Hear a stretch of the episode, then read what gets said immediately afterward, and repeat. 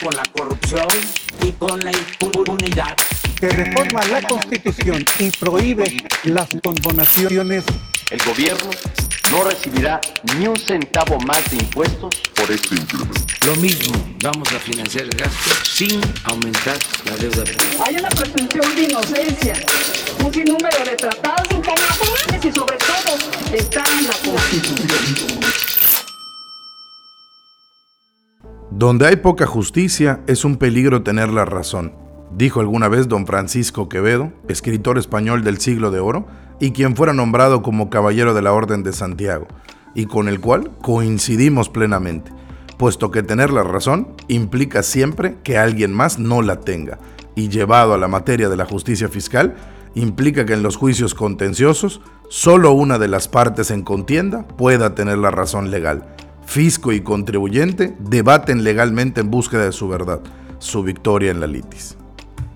Muy buenos días, queridos amigos del podcast La Fiscalidad de las Cosas. Les habla el abogado Michel Wabi y hoy vamos a hablar precisamente del árbitro en las luchas legales entre el fisco federal y el contribuyente mexicano, es decir, del Tribunal Federal de Justicia Administrativa, el cual tiene a su cargo la enorme y ardua tarea de impartir justicia en materia administrativa y fiscal a lo largo y ancho de todo el país. Así que, comenzamos.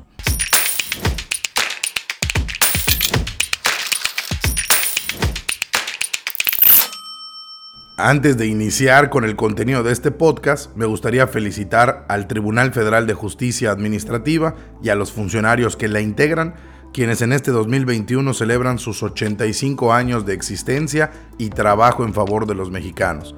Y aunque con el paso del tiempo han cambiado varias veces de nombre, desde aquella ley de justicia fiscal de 1937, en esencia llevan 85 años siendo los encargados de resolver todas las controversias que suscitan entre los gobernados y la administración pública federal, en materia administrativa y en materia fiscal. A todos ellos enhorabuena y mucho éxito. Déjenme igual hacer un pequeño comercial para recordarles que nos pueden seguir en todas nuestras redes sociales, escucharnos con su proveedor de podcast favorito, en todas partes aparecemos como arroba la fiscalidad de las cosas, o visitar nuestra página web www.lafiscalidadelascosas.com donde encontrarán todo nuestro contenido. Y también déjenme precisar que la pretensión de este episodio es muy simple. Se busca que el escucha conozca al Tribunal Federal de Justicia Administrativa, que entienda para qué existe, que comprenda cómo está integrado y sobre todo que se le permite identificar en qué casos podemos acudir a él en búsqueda de la justicia. Y para lograr lo anterior, debemos iniciar con entender la naturaleza jurídica del tribunal, pues existe mucha incertidumbre entre los estudiantes y litigantes de la materia administrativa y fiscal acerca de su origen. En ocasiones creen que es un tribunal que pertenece al Poder Ejecutivo, en algún momento lo fue, y en otras ocasiones creen que pertenece al Poder Judicial. Sin embargo, ninguna de estas creencias es la correcta en la actualidad, puesto que el tribunal es una autoridad constitucionalmente dotada de autonomía técnica y de gestión, capaz de administrarte a sí mismo en términos económicos y con plena jurisdicción para dictar sus fallos y velar por el cumplimiento de sus sentencias. Ahora es tiempo de responder una pregunta. Si esto es así de claro, ¿por qué existe la incertidumbre? Bueno, pues porque en mi punto de vista, nuestros legisladores federales fallaron en su técnica legislativa y la autonomía del tribunal fue desarrollada como una de las facultades del Congreso Federal. Y me explico.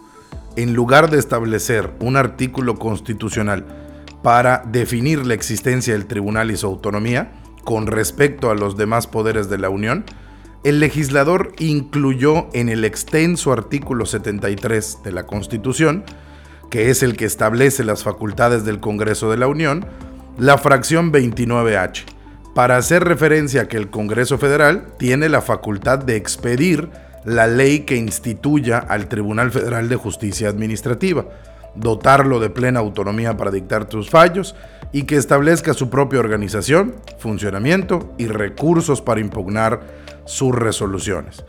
Asimismo, esa propia fracción 29H de la Constitución, del 73 de la Constitución, establece que el Tribunal Federal tendrá a su cargo dirimir las controversias que susciten entre la Administración Pública Federal y los particulares, siendo además el órgano competente para imponer las sanciones a los servidores públicos por las responsabilidades administrativas que la ley determine como graves y a los particulares que participen en, actos vinculados a dichas responsabilidades, así como también fincar a los responsables el pago de las indemnizaciones y sanciones pecuniarias que deriven de los daños y perjuicios que afecten a la hacienda pública federal o al patrimonio de los entes públicos federales.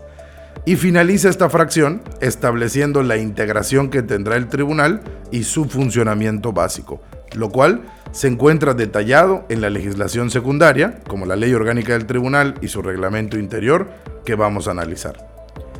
En materia presupuestal, es menester entender que el tribunal cuenta con un presupuesto asignado dentro del presupuesto de egresos de la federación de cada año y lo debe ejercer con autonomía y conforme a la ley presupuestal de responsabilidad hacendaria, las disposiciones legales que le sean aplicables y bajo los principios de legalidad, certeza, independencia, honestidad, responsabilidad y transparencia. Su administración debe ser eficiente para lograr la justicia administrativa bajo el principio de rendición de cuentas. De acuerdo con lo establecido en la propia Ley Federal de Presupuesto y Responsabilidad Hacendaria, el tribunal en materia presupuestal tiene cuatro reglas. La primera, ejercerá directamente su presupuesto aprobado por la Cámara de Diputados sin sujetarse a disposiciones emitidas por la Secretaría de Hacienda y Crédito Público o por la Secretaría de la Función Pública. Segundo, es el propio tribunal quien va a autorizar las adecuaciones presupuestarias sin requerir la autorización de la Secretaría de Hacienda y siempre y cuando no rebase el techo global aprobado por la Cámara de Diputados. Tercera regla presupuestal, determinará los ajustes que correspondan a su presupuesto en caso de disminución de ingresos durante el ejercicio fiscal y por último, la cuarta regla establece que realizará sus propios pagos, llevará su propia contabilidad y elaborará sus informes a través de su tesorería. Para su gestión jurisdiccional, el tribunal tiene los órganos colegiados siguientes. Primero, la sala superior. Segundo, una junta de gobierno y administración. Y tercero, sus salas regionales. La sala superior se integra por 16 magistrados funcionará en un pleno general, en un pleno jurisdiccional y se dividirá en tres secciones. De los magistrados de sala superior, 14 de los 16 ejercerán funciones jurisdiccionales, es decir, están ahí para resolver asuntos, uno de los cuales presidirá el tribunal de conformidad con las reglas establecidas en la presente ley, y dos de los 16 formarán parte de la Junta de Gobierno y Administración. La Sala Superior tendrá cada año dos periodos de sesiones, el primero comienza el primer día hábil del mes de enero y termina el antepenúltimo día de la primera quincena del mes de julio. Y el segundo periodo comienza el primer día hábil del mes de agosto y termina el antepenúltimo día hábil de la primera quincena del mes de diciembre. Ahora bien, la Junta de Gobierno y Administración, por su parte, será el órgano del tribunal que tendrá a su cargo la administración, vigilancia, disciplina y carrera jurisdiccional contará con autonomía técnica y de gestión para el adecuado cumplimiento de sus funciones. ¿Cómo se integra esta Junta de Gobierno y Administración? Sencillo. El presidente del tribunal, además de ser presidente del tribunal, también es el presidente de la Junta de Gobierno y Administración. Dos magistrados de sala superior y dos magistrados que provengan de las salas regionales. De esta forma son los cinco integrantes de la Junta de Gobierno. Los magistrados de sala superior y de sala regional que integren la Junta de Gobierno y Administración serán electos por el Pleno General en forma escalonada y su encomienda durará dos años. No podrán ser reelectos para el periodo inmediato siguiente. Los magistrados que integran, estos cinco magistrados que integran la Junta de Gobierno y Administración, no ejercerán funciones jurisdiccionales. Una vez que concluya su cargo, se reintegrarán a las funciones jurisdiccionales por el tiempo restante del periodo por el que fueron designados. En promedio, un magistrado de sala regional y de sala superior está siendo designado para 10 años, por lo que si en el año 3 te designan para formar parte de la Junta de Administración y Gobierno, pues entonces tu año 4 y 5 no serán en ejercicio jurisdiccional, sino en ejercicio administrativo, pero al terminar esos dos años te reincorpondrás los cinco restantes de tu periodo a tu sala regional o al pleno de la sala superior. El corazón de la actividad jurisdiccional del tribunal recae en sus salas regionales, que son las que en la práctica resuelven la enorme mayoría de los asuntos, y para ello se dividen en salas ordinarias, especializadas, auxiliares y mixtas. Las salas ordinarias se conocerán de los asuntos que sean competencia reconocida del tribunal, con excepción de aquellos que sean competencia exclusiva de alguna sala especializada o de alguna sección. Actualmente existen 42 salas ordinarias que están distribuidas en todo el país. Y aunque no hay una sala en cada estado de la República, el reglamento interior del tribunal estableció regiones en las que resulta competente cada una de las salas ordinarias y bien a bien está cubierto prácticamente todo el territorio nacional. Aunque no tengamos una sala en cada estado, pues a todos, digamos, les queda cerca alguna de las salas regionales.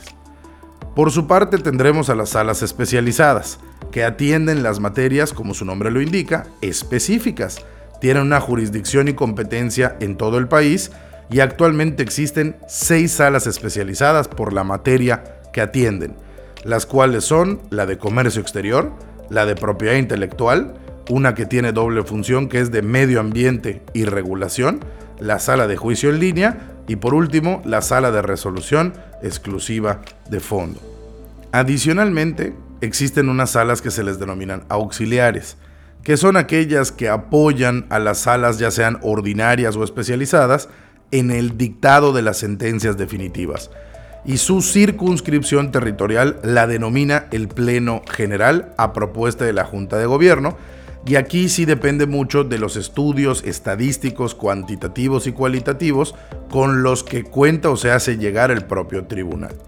Actualmente existen cuatro salas auxiliares. Sin embargo, este número es cambiante dependiendo del volumen de los asuntos que tengan las salas y del atraso que se pueda generar. Y déjenme poner un ejemplo, cuando alguna sala o cuando alguna región está teniendo un nivel extraordinario de asuntos o ahorita que tuvimos el tema de la pandemia, pues en muchas ocasiones existe rezago en una sala y eso impide que el dictado de la sentencia sea ágil. Entonces, la Junta de Administración y Gobierno propone al Pleno General que designe o que cree una sala auxiliar para resolver los asuntos y bajar el número de inventario de expedientes de determinada sala o determinada región de salas para facilitarles el trabajo.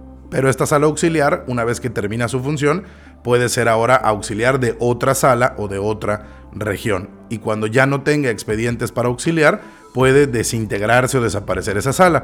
De ahí que el número es cambiante y depende de los estudios cualitativos y cuantitativos que tenga en sus manos el propio tribunal. Y por último tenemos a las salas mixtas, las cuales tendrán dos de las categorías que hemos mencionado. Es decir, serán salas mixtas las que sean especializadas, pero a su vez, como no tienen tanto trabajo, se les nombra auxiliares de otras, o que sean salas ordinarias y por tener un número bajo de asuntos en su circunscripción, se les designa como auxiliares de otra región. Luego entonces tendrán la categoría de mixtas. Y déjenme poner un ejemplo, esto sucede mucho en el centro del país. ¿Por qué? Porque tenemos 14 salas metropolitanas ordinarias, es decir, en, para la Ciudad de México y el Estado de México tenemos 14 salas regionales y muchas veces las salas tienen inventario disminuido o un inventario bajo por el número de salas que hay y en alguna región como en la península de Yucatán o en el Bajío hay salas que están saturadas. A una de esas 14 salas se les puede nombrar auxiliar de otra región para que le ayude en el dictado de las sentencias y el tribunal logre nivelar, nivelar el número de asuntos o el número de expedientes. De tal suerte que esa sala se convertirá en una sala que tiene dos funciones, sus, funciones de sala ordinaria y sus funciones de sala auxiliar, y por eso se le denominan salas mixtas porque tienen dos de las funciones que acabamos de estudiar. Luego entonces, estas distintas salas regionales del tribunal, así como la sala superior, que ya vimos que se divide en tres secciones, van a resolver los asuntos que sean de su competencia y que sean sometidos a su consideración apegándose en sus fallos, escuchen bien, a los siguientes principios. Principio de legalidad, máxima publicidad, respeto a los derechos humanos, verdad material, razonabilidad, proporcionabilidad, presunción de inocencia, tipicidad y debido proceso. Para ello, las modalidades del juicio que se van a tramitar para llegar a estas sentencias son cuatro. La primera es el juicio ordinario, o también conocido como juicio en la vía tradicional, el cual se desahoga de manera presencial en las salas en comento. La siguiente modalidad es el juicio sumario, o también conocido como juicio abreviado, por la reducción de sus plazos. Se lleva igual de forma presencial ante las distintas salas, solo que se utiliza para cuantías menores. También tenemos el juicio de resolución exclusiva de fondo, donde se ventilarán únicamente temas relativos a la sustancia y no a la forma. Y por último, el juicio en línea y prácticamente ya a la fecha de elaboración de este podcast, el juicio en línea 2.0, el cual ya no lo resuelve una sala especializada, que era la sala especializada de juicio en línea, sino que lo resuelve cada una de las salas regionales en el país y como su nombre lo indica, el desahogo del juicio se lleva a cabo en línea, sin tener que estar presencialmente en las oficinas del tribunal, sino que será a través del propio portal o la página web que tiene un mini sitio para el desahogo de las promociones en línea 2.0. Por último, es importante saber que el Tribunal Federal de Justicia Administrativa, dentro de toda su autonomía técnica para resolver los asuntos, genera sus propios criterios jurisdiccionales y su propia jurisprudencia, la cual se integra de la siguiente manera. Las tesis sustentadas en las sentencias pronunciadas por el Pleno de la Sala Superior y que sean aprobadas por lo menos por siete de los 16 magistrados constituirán precedentes. También constituirán precedente la tesis sustentada en las sentencias de las secciones de la Sala Superior siempre que sean aprobadas por lo menos por cuatro de los magistrados integrantes de la sección que se trata. Ahora bien, para fijar jurisprudencia, el Pleno de la Sala Superior deberá aprobar tres precedentes en el mismo sentido, no interrumpidos por otro en contrario. Digamos que si estuviéramos en el Poder Judicial, este sería el equivalente a la jurisprudencia por reiteración, nada más que en vez de tener cinco fallos en el mismo sentido sin interrupción, aquí únicamente se requieren tres. También se puede fijar jurisprudencia por alguna de las secciones de la sala superior siempre que se aprueben cinco precedentes no interrumpidos por otro en contrario. Las salas del tribunal también están obligadas a aplicar esta jurisprudencia, salvo que contravenga a una diversa jurisprudencia, pero del Poder Judicial de la Federación. Por lo que realmente, al momento de litigar los asuntos y desahogar los juicios ante el tribunal, resulta más útil en la práctica fiscal la jurisprudencia del Poder Judicial de la Federación.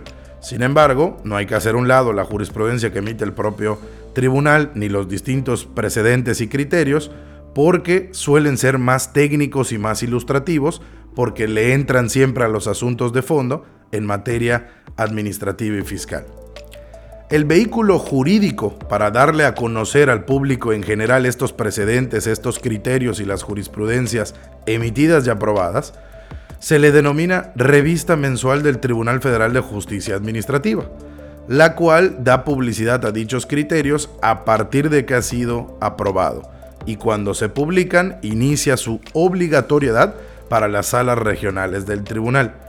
Para efectos prácticos, la revista del Tribunal Federal de Justicia Administrativa es el equivalente al Seminario Judicial de la Federación, o antes conocido como el JUS, pero de manera mensual y no semanal, y déjenme decirlo también, de manera mucho menos organizada. Pues aunque en el portal web del propio tribunal tienen un buscador de todos los criterios y jurisprudencias, y están incluso distribuidos por época, sí les hace falta un buen motor de búsqueda, mucho más orden en su publicación y mucho más constancia en la elaboración y clasificación de esta revista, ya que las jurisprudencias difícilmente se encuentran por asunto o por materia. Permítanme hacer una breve síntesis o conclusión para finalizar el podcast del día de hoy. El Tribunal Federal de Justicia Administrativa es el encargado de resolver las controversias que susciten entre los gobernados y las autoridades administrativas y fiscales, no pertenece a ninguno de los tres poderes de la Unión, posee una autonomía constitucional para dictar sus fallos, así como para realizar su propia administración, cuenta con tres órganos colegiados para ello, y para resolver los asuntos se divide en sala superior y salas regionales, las cuales a su vez se subdividen en cuatro tipos, ordinarias, especializadas, mixtas y auxiliares. Entre esas cuatro modalidades de las salas se tramitan cuatro tipos de juicio contencioso, el ordinario, el sumario, en línea y el de resolución exclusiva de fondo. Y al momento de resolver dichos juicios, las salas del tribunal generan sus propios criterios y jurisprudencias que deben ser publicados de manera mensual en su revista.